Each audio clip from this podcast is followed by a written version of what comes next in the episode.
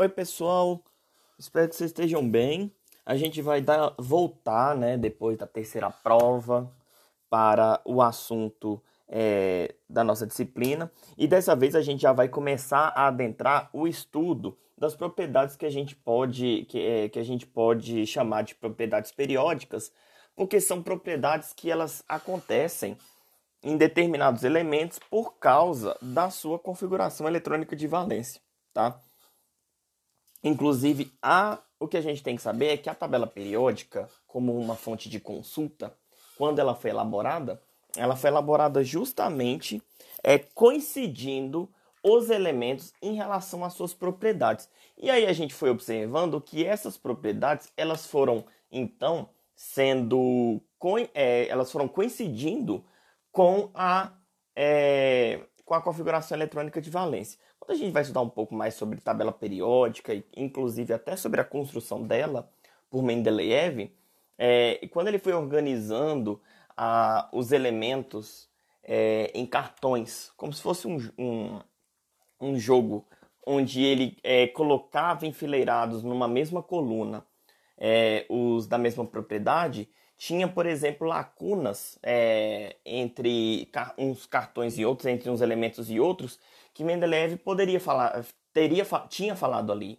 que aquele espaço, aquele buraco, seria ocupado por um elemento que teria as propriedades parecidas com propriedades tais, né, é, e que poderiam formar tais tipos de substâncias, né, constituintes de tais tipos de substâncias. E ele acertou boa parte da, dessas dessas previsões dele, né? É, e hoje, é, essa tabela periódica de Mendeleev, até hoje a gente usa uma tabela periódica muito parecida com a tabela periódica que ele, ele elaborou, né?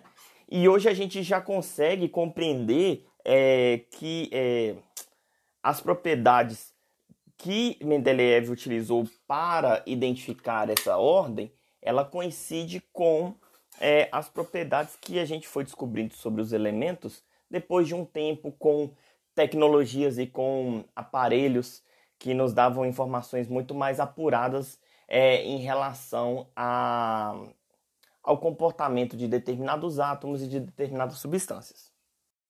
E aí, quando Mendeleev organizou, ela foi organizada em função da massa atômica, do número da da ordem crescente da massa atômica, do elemento mais leve para o elemento mais pesado.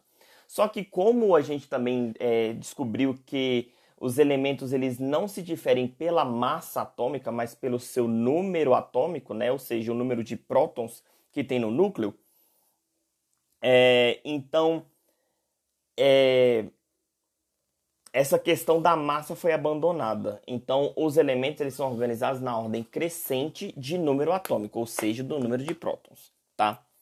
É... Uma observação que a gente tem que lembrar é que os átomos, para os átomos neutros, né, ou chamados átomos elementares, o número de elétrons na eletrosfera ele vai ser igual ao número de prótons. Né? Então, para cada elemento, quando a gente identifica o elemento com determinado número atômico, a gente tem que entender que o átomo elementar, ou seja, o átomo neutro, ele tem o número de elétrons igual ao número, é, é, o número atômico, ou seja, o número de prótons. Portanto, ao pegar esse número de elétrons e distribuí-los conforme os níveis eletrônicos, né, conforme os, os orbitais atômicos que a gente, a gente estuda pela teoria é, quanto-mecânica, a gente é, identifica que numa coluna, ou seja, numa, numa ordem vertical de elementos, eles têm as mesmas propriedades, além deles terem as mesmas propriedades atômicas, eles também têm a mesma configuração eletrônica de valência, tá? É, hoje as, as colunas da tabela periódica elas agrupam os elementos com essas mesmas configurações, tá? E aí a gente divide a tabela periódica em blocos, chamados de bloco S, bloco P, bloco D e bloco F, tá? Que não, não me deixem esquecer de projetar para vocês uma imagem da tabela periódica. Novamente, eu acho que eu já fiz isso esse semestre, é, na, no dia da atividade síncrona. E aí a questão dessas propriedades, prever como que essas ligações ocorrem, qual é a natureza dessas ligações, se é iônica, se é covalente, qual que vai ser o, o número de, o estado de oxidação do hidrogênio, elas, elas são melhores analisadas se a gente estuda especificamente os hidretos. Quem são os hidretos? Os hidretos são substâncias binárias que são formados, formadas por átomos de dois elementos diferentes, em que um deles é o átomo de hidrogênio. Normalmente, os hidretos eles são divididos em três tipos, que são os moleculares, iônicos e metálicos. Mas a gente vai analisar para nossa disciplina especificamente os hidretos moleculares e os iônicos, porque os, os hidretos metálicos eles são formados por elementos, é, por átomos dos elementos do, do bloco D, que o bloco D e o bloco F já são é, assunto para a disciplina que vem depois da disciplina de Química Inorgânica. Então, por favor, sejam aprovados, passem logo. Né? Não façam inorgânica de novo, por favor. Obrigado. E aí o bloco S, que é justamente o motivo do nosso podcast de hoje, ele é chamado assim justamente porque a configuração eletrônica de valência dos átomos envolvidos é justamente elétrons que estão no, é, no orbital S de qualquer camada, seja da 1, 2, 3, 4, 5, enfim. Né? É, o bloco S são exatamente os grupos 1 e 2 da tabela periódica e lá a gente tem a concentração dos elementos cuja a configuração eletrônica de valência são NS1, dos elementos do grupo 1, e NS2, que são os elementos do grupo 2. E a gente também tem o hidrogênio, que tem a configuração 1S1, mas o hidrogênio ele já apresenta propriedades distintas dos demais é, elementos desse, desse grupo, tá? E aí a gente começa, por exemplo, falando do hidrogênio. Analisando o hidrogênio, ele tem é, o hidrogênio de massa 1. Quem é o hidrogênio de massa 1? É o hidrogênio que só tem um próton no núcleo, tá? E um elétron na sua eletrosfera. Professor, existem hidrogênios com massas diferentes? Sim. Existe o hidrogênio com massa 2 e o hidrogênio com massa 3. O que, que isso significa? Quando a gente fala de massa, a gente fala de núcleo, porque a gente sabe que os elétrons não têm massa. É, quando a gente fala. E o hidrogênio ele sempre vai ter um próton. Então o hidrogênio de massa 1 ele só possui um próton no núcleo. O, hidro, o hidrogênio de massa 2 ele possui um próton e um nêutron. E o hidrogênio de massa 3 ele possui um próton e dois nêutrons. Tá? É, na primeira camada eletrônica, é, ela possui a capacidade para ocupação de apenas dois elétrons né, como a gente já viu. E aí, por causa disso, o átomo de hidrogênio ele pode ou perder esse elétron que ele possui, ou ganhar um outro elétron para preencher a sua camada, ou compartilhar esse elétron. E ao compartilhar esse elétron dele, ele acaba ganhando outro, é, outro elétron e, com, e completando a sua camada de valência, tá? Nas duas primeiras situações, entende-se que o átomo de hidrogênio ele forma íons ou perdendo elétron ou ganhando elétron. E aí a formação de íons é o que? É a formação de carga. Ou fica hidrogênio com carga positiva, se ele perde, ou hidrogênio com carga é, com carga negativa se ele ganhar um elétron, né? E aí ele vai por formando essa carga, ele vai é, se ligar a outros átomos por ligação iônica, tá? E aí no terceiro caso, nós temos a possibilidade da realização de uma ligação covalente, que é a compartilhação, a, o compartilhamento, a compartilhação, o compartilhamento de elétrons, senão ficou maravilhoso. E aí, se o hidrogênio vai ganhar ou vai receber elétrons, ou vai ganhar e receber elétrons, ou se ele vai doar o elétron, ou se ele vai compartilhar, vai depender especificamente do tipo de ligação que vai é, o tipo de ligação, né, como que ele vai se ligar aos átomos, vai depender das propriedades atômicas dele e dos outros, dos outros átomos que estiverem se aproximando para estabelecer a ligação. É, então, por exemplo, nós temos a energia de ionização do hidrogênio. Essa propriedade do hidrogênio ela é maior entre todos os elementos do grupo 1. Ou seja, entre esse grupo, o hidrogênio ele possui a maior dificuldade de perder o elétron da última camada. Tá? O hidrogênio ele possui baixa energia de afinidade eletrônica, ou seja, é a questão de receber um elétron e se transformar no ânion. Essa propriedade dele é uma propriedade é, é, uma propriedade ela é a afinidade eletrônica possui baixa energia. É isso que eu queria dizer.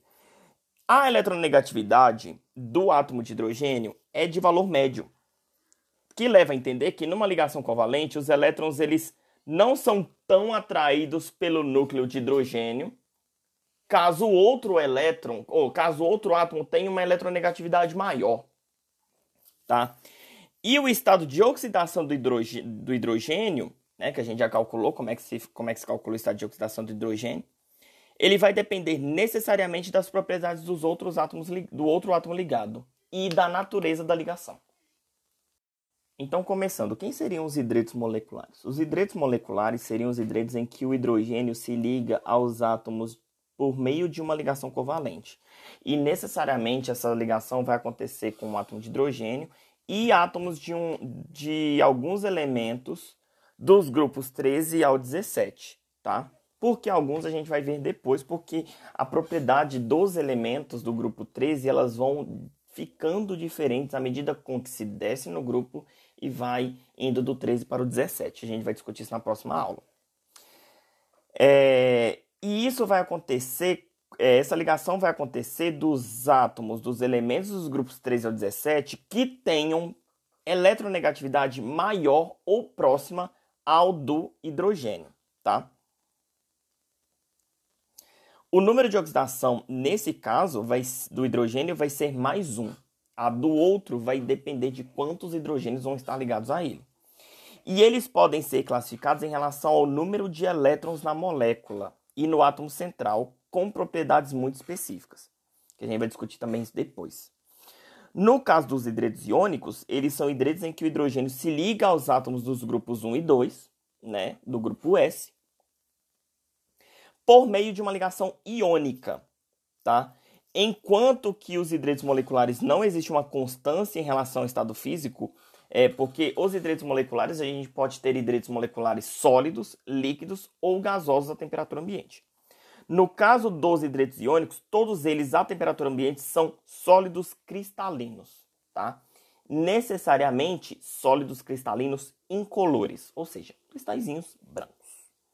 Nesses casos, o hidrogênio, nos casos dos hidretos iônicos, os hidrogênios eles possuem é, eles possuem a eletronegatividade maior do que a do outro átomo, tá?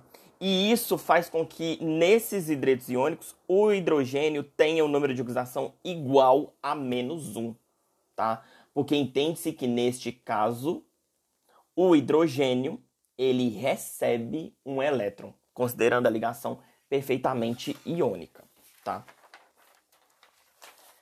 É... E os hidretos iônicos, eles normalmente são fontes de íons H- para a solução e para reações. Bom, entendendo melhor sobre o, sobre o hidrogênio, agora a gente pode falar um pouco mais sobre os elementos do grupo 1, que são chamados de metais alcalinos. É, todos os elementos do grupo 1, como eu já disse antes, eles possuem configuração eletrônica de valência do tipo NS1. O que é esse N? Esse N significa que pode ser qualquer número quântico que represente, então, o número da camada, né? O tamanho do orbital. Então pode ser um S1, 2S1, 3S1, 4S1, 5S1, 6S1, 7S1. Qualquer um desses, desses números, tá? Por possuírem apenas um elétron nessa camada de valência, que vai ocupar necessariamente o orbital S, e os baixos valores de energia de ionização, os átomos eles podem se transformar em íons positivos, que a gente chama de cátions. De representação geral, M+. Né? Então, pegando ali os elementos da tabela periódica, a gente pode então ter a lítio mais, sódio mais, rubídio mais, potássio mais, césio mais, césio, césio, frâncio mais, tá? É... E eles formam substâncias metálicas ou ligas metálicas quando os átomos estão ligados entre si, ou seja, ou o átomo ligado a outros átomos iguais, ou átomos ligados com os elementos ali da mesma da, da, do mesmo grupo ou de outros grupos que também sejam metais, eles formam ligas metálicas, tá? É... E as propriedades desses metais, ou seja, dessas substâncias simples, que só tenham o átomo é, desse mesmo elemento, eles têm algumas propriedades específicas. Primeiro, entre esses átomos são realizadas ligações metálicas. É, entre esses átomos, entre esses constituintes. Os metais, né, esses, esses, essas substâncias, elas são condutoras de calor e eletricidade. Os metais do grupo 1, eles possuem baixo ponto de fusão. Eles são moles e macios à temperatura ambiente, que são metais que você pode cortar com uma faca. E eles reagem violentamente com água e oxigênio do ar. Quando os átomos não metálicos, geralmente dos grupos 13 a 17, estabelecem ligações iônicas pela formação de um cátion após a perda ou doação do elétron da última camada. E quanto aos hidretos do grupo 1, seus constituintes são do tipo 1 para 1, ou seja, um átomo metálico, um átomo é, um átomo metálico, um átomo de hidrogênio, identificando a proporção de cátion M+, para cada ânion H-. E os hidretos do grupo 1 são sólidos iônicos cristalinos à temperatura ambiente, tá? E são substâncias que também reagem violentamente com a água para a formação de gás hidrogênio, como pode ser visto na reação que eu escrevi no PDF de vocês que é o hidreto metálico na forma sólida reagindo com água no estado líquido, dando o hidróxido do metal em meio aquoso, que é uma substância que fica no meio aquoso, e a liberação de gás hidrogênio. E esse gás hidrogênio a gente sabe que ele é muito inflamável. Então, normalmente, pela grande quantidade de energia que é, que é liberada junto com o gás hidrogênio, a gente tem normalmente uma explosão tá? De modo geral, os átomos do grupo 1 formam sais, formam sais sólidos iônicos a temperatura ambiente com vários tipos de ânions. Por exemplo, aletos, carbonatos, hidrogenocarbonatos, cianetos, hidróxidos, sulfatos, óxidos, peróxidos e superóxidos.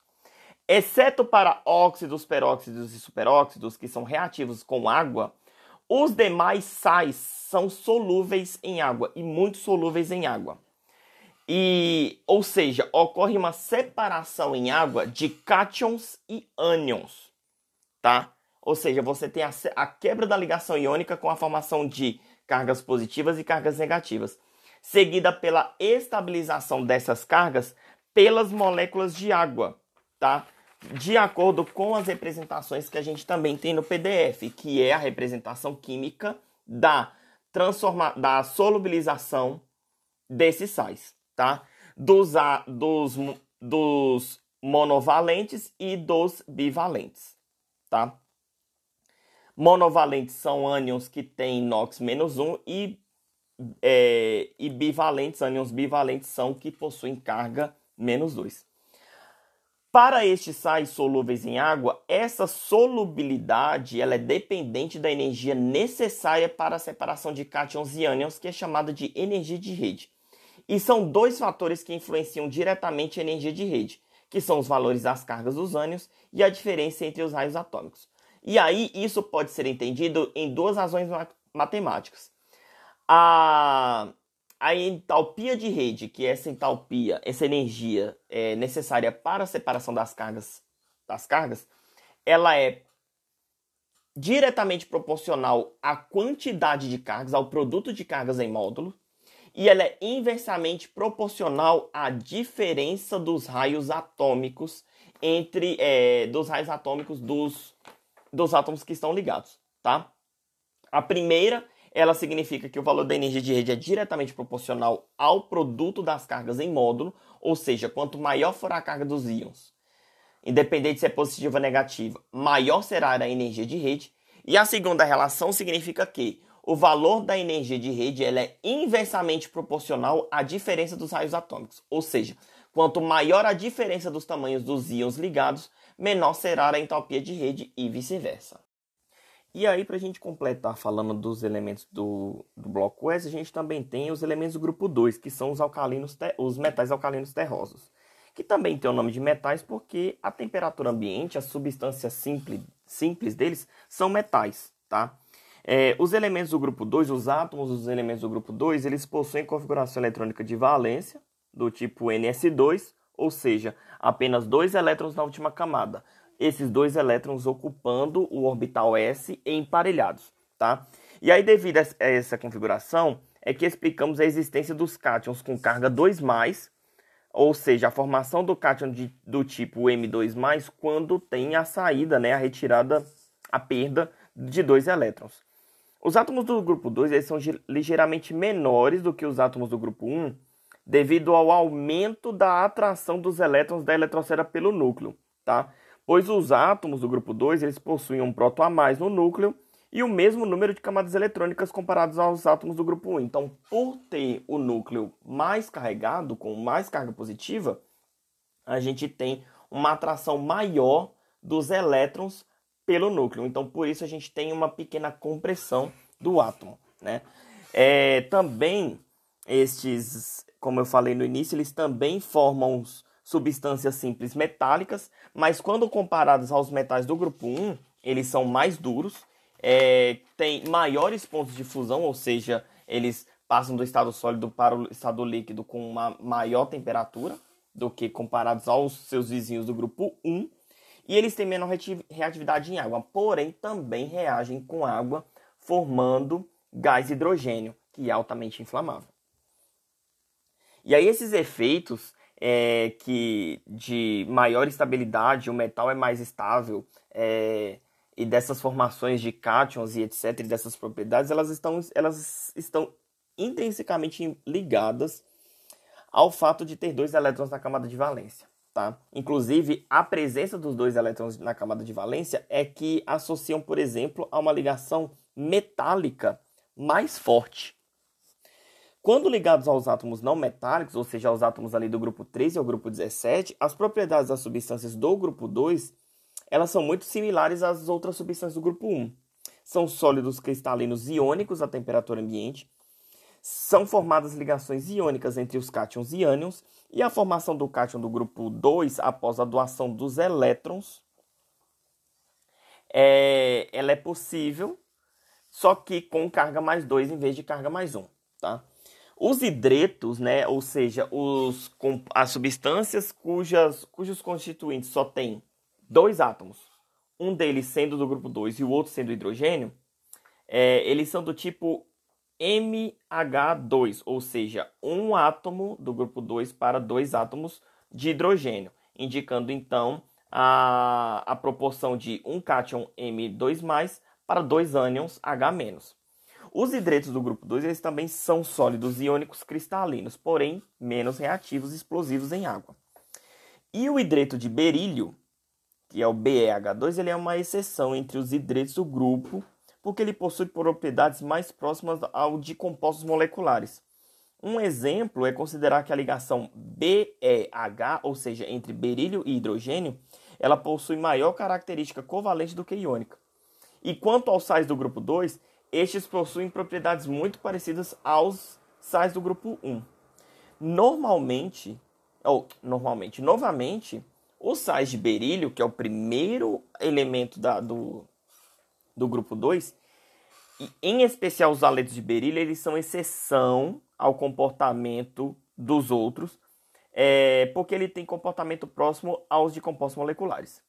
Em, vez, é, a, em água, ao, ao invés deles formarem cátions e ânions, né, e que, ter a quebra da ligação iônica, os aletos de berílio eles são solúveis, porém, em vez da separação dos íons, a gente é, observou-se é, empiricamente que ocorre o que chamamos de complexo hidratado, que é a formação de uma espécie química com fortes interações de um átomo é, de um átomo com moléculas de água. E isso acontece com berílio. Então a gente não a gente diz que não existe, não é possível encontrar em solução o íon Be mais 2 em água. Mas a gente encontra, na verdade, uma espécie onde o berílio está ligado a quatro, é, quatro átomos ou quatro moléculas de água, que é o que a gente chama de complexo de berílio tetraidratado.